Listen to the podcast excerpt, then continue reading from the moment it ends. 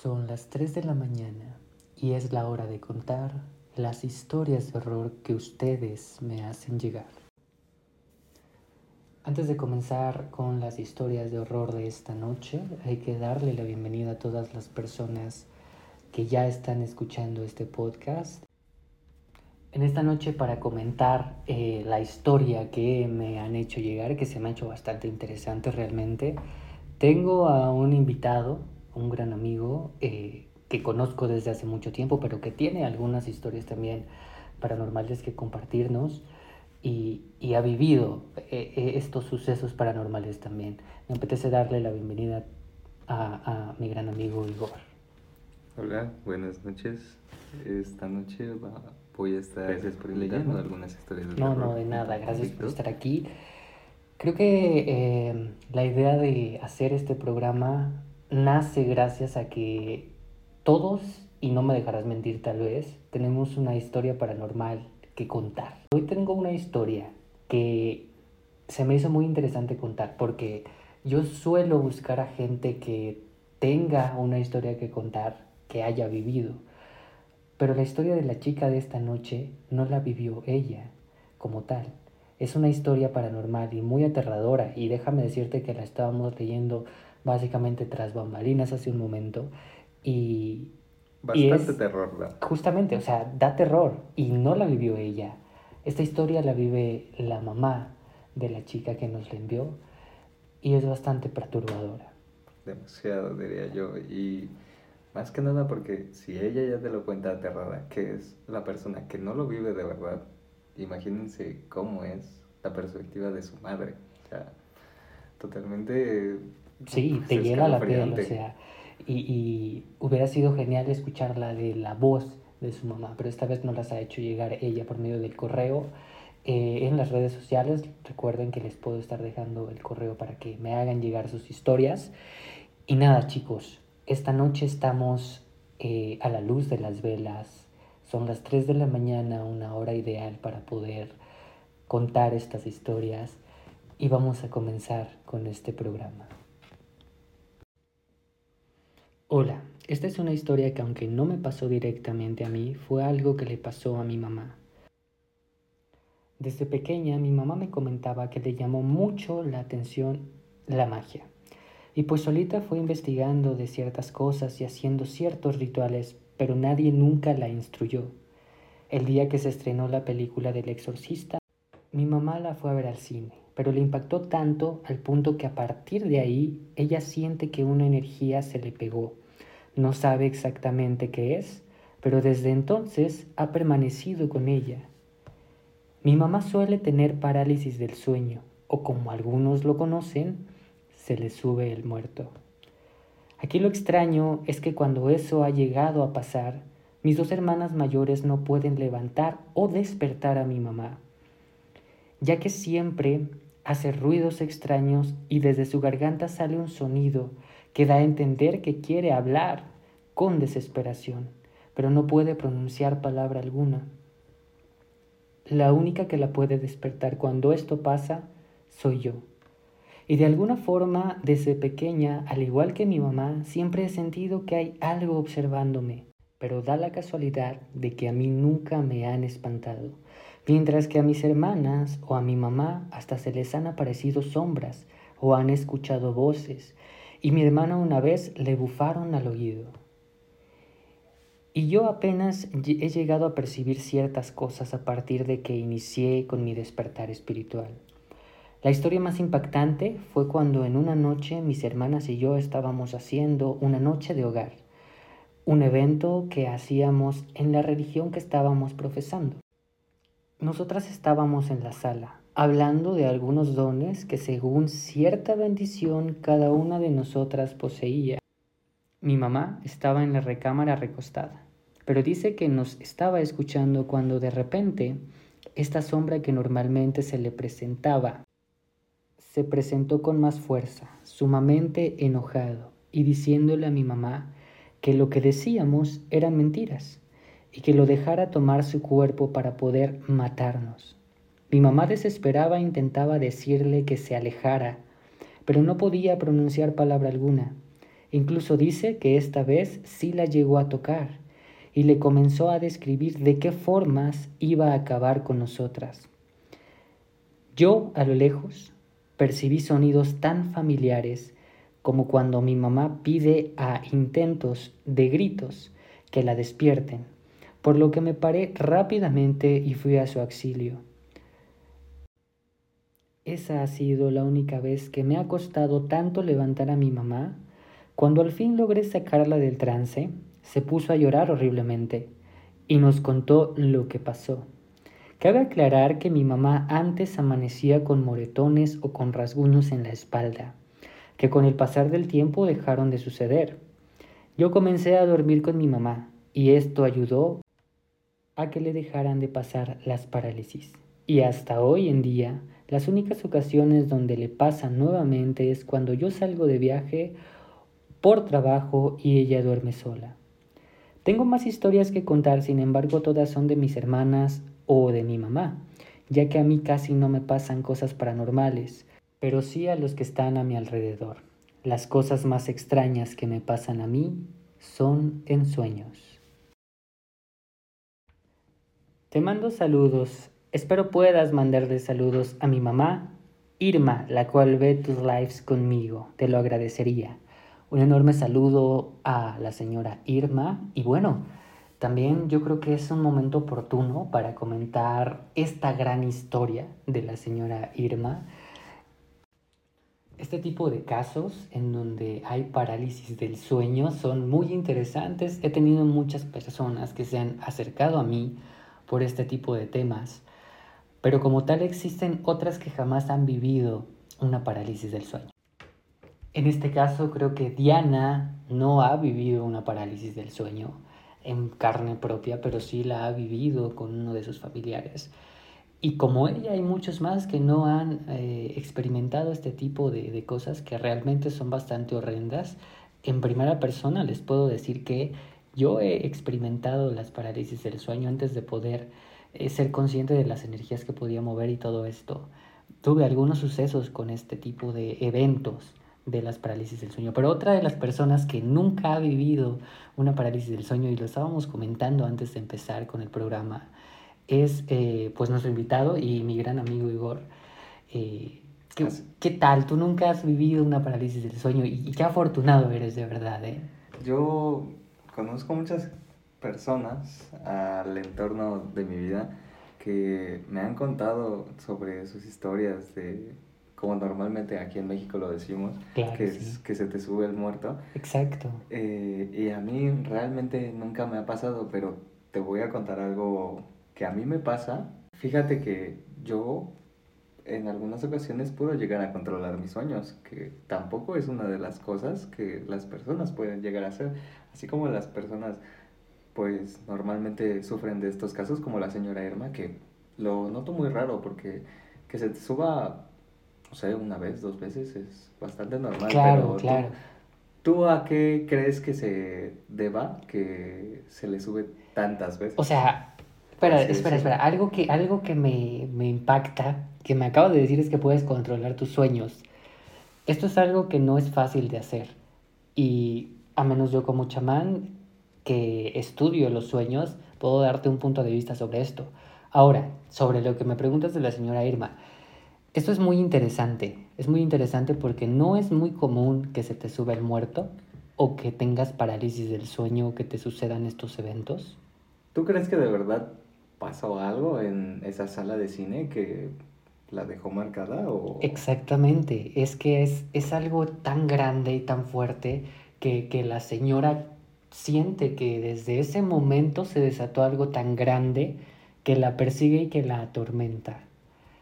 Y sabes qué pasa? Que en el momento que existen este tipo de, cosas eh, en donde vemos eventos eh, pues escalofriantes como en películas o los vivimos en carne propia, eh, mentalmente nos llevamos ciertos traumas, ¿sabes? Y quedamos con un impacto tan grande que a veces es difícil soltar el sentimiento que nos produce el haber visto eso, porque usualmente cuando tú tienes miedo, ¿qué sientes aparte del miedo? No tienes idea, o sea, no sabes qué estás sintiendo. Solo sientes algo horrible recorriendo tu cuerpo. Yo las veces que he llegado a sentir miedo no puedo describirlo. Claro, o sea, te quedas paralizado y, y este tipo de parálisis a veces se da por miedos que tenemos contenidos. Me da un poco de intriga esa parte de la historia donde dice que tienen dones. Me, me, me queda esa... Sí, sí, sí, de, de, su, de su religión, ¿no? Sobre los dones. Me dan ganas de saber qué clase de dones. Sí, y, y esa charla, ¿qué desató esa charla? Que por ello la entidad o la sombra, como nos la describe, comenzó a atormentar a su mamá porque ellas estaban hablando de sus dones espirituales. Claro, yo te digo, me quedé con muchas ganas de saber qué tipo de dones, porque para que esta entidad se apareciera y dijera, las voy a matar, o sea... Y, y las formas, o sea, le describió a su mamá cómo iba a matarlas. Claro. Es algo muy fuerte, o sea... A mí me dio digo, mucho pánico. Claro, a mí también me dio demasiado miedo. Imagínate tú estar en el papel de ella, escuchando como una entidad que no, que tal vez no puedes ver de una forma física tan, tan tangible, te está describiendo esta clase de cosas, debe ser sumamente aterrador. Ahora, cambiando de tema un poquito, me gustaría escuchar tu historia sobre el control de tus sueños que tienes. Pues mira, te cuento así rápidamente. Yo mmm, pues empecé a notar que podía tener control sobre mis sueños. Eh, por eso de los que te gusta, 15, 16 años, había sueños en los que yo podía tomar el poder. Yo podía Okay. hacer lo que quisiera en mis sueños, manipularlos de la forma en las que yo quisiera. Y me pasó en un sueño bastante... O sea, al grado de decirme tú, puedo manipularlos, es como si me dijeras, estoy soñando que voy en un barco en el mar. Puedo Claro. hacer que el barco vuele. Sí, sí, hasta ese grado puedo Ok, manipular ok. mis sueños. O sea, yo puedo moldearlos de la forma en la que quiera. Puedo hacer lo que quiera en mis sueños. Lo cual a mí se me hacía bastante extraño. Porque te digo que empezó con un sueño bastante inusual para mí. Porque recuerdo que por esas épocas yo estaba un poco desviado y aún no tomaba bien la ida de un familiar que para mí era alguien bastante cercano a mí. Importante. Sí, entonces yo estaba en el velorio de esta persona y como no me gustaba recordarlo, yo en algún momento lo pausé. Pude pausar todo lo que estaba sucediendo en el sueño y moldearlo a tal forma que entré a otro sueño completamente distinto al que estaba teniendo. Estaba yo creando mis propios sueños. Ok. Entonces, en algunos casos he podido llegar hasta dormir dos días enteros por estar metido en mis sueños, lo cual me perturba bastante porque siento que en algún momento no voy a Te despertar. vas a morir en el sueño, no Sí. puedes ver, o sea, es, es demasiado tiempo durmiendo. Es demasiado, o sea, yo decía, ¿qué está pasando? Pero es porque cuando me meto tanto en este tipo de sueños, siento que estoy viviendo una realidad alterna en la que a mí me gustaría vivir porque puedo manipular todo a mi placer. Es bastante extraño, ¿sabes? Porque llega, llegó un momento en, el, en mi vida en los que me quedo dormido y entro como en una cabina. Ok. Estoy yo en un cuarto solo y ahí es donde ya puedo empezar a crear mis sueños. Yo ya no tengo sueños normales. Yo ya directamente entro en, Y esa, ca- en esa cabina y hago lo que quiero. Ok. Hay veces en las que sí empiezo a soñar unas cosas y dejo que los sueños fluyan y a lo mejor voy cambiando ciertas partes, pero hay cosas que todavía no puedo controlar. Por ejemplo, hay sueños en los que yo sueño con alguien, alguien bastante familiar, que en algún momento fue algo bastante perturbador ya entrando en lo paranormal Ok. que esa persona se me acercó. Yo no pude ver su rostro en ningún momento, pero yo lo recuerdo, pero te juro que no lo vi. Nunca vi su rostro. O sea, tú sabes que es alguien que conoces, No, pero no le viste la cara. no, no, o sea, no conozco a esta persona. Ok. Pero yo estaba en mi sueño y había un cúmulo de gente y esta persona se me acercó y me dijo, estás soñando igual que yo. Entonces ¿Qué? en ese momento Wow. desperté y dije, ¿qué acaba de pasar? Se supone que yo Pero- controlo mis sueños. Pero, pero, ¿qué hiciste después de que o sea, de que te pasó esto? Es- a ver, aguanten tantito. Esto es para otro programa. Esto, definitivamente, esta historia es para otro programa porque es bastante intrigante el hecho de que hayas encontrado a alguien en tus sueños que se comunica contigo y que te dice que está dentro de un sueño compartido. Y hay muchas teorías sobre esto. Bastante miedo me dio porque... No, creí- bastante miedo me da ahora. Me da miedo ahora tenerte cerca, amigo. Pues créeme que sí. Pero bueno, vamos a dejar eso para otro episodio y te voy a contar una de mis historias. Una anécdota Una paranormal anécdota que hayas paranormal. vivido, claro.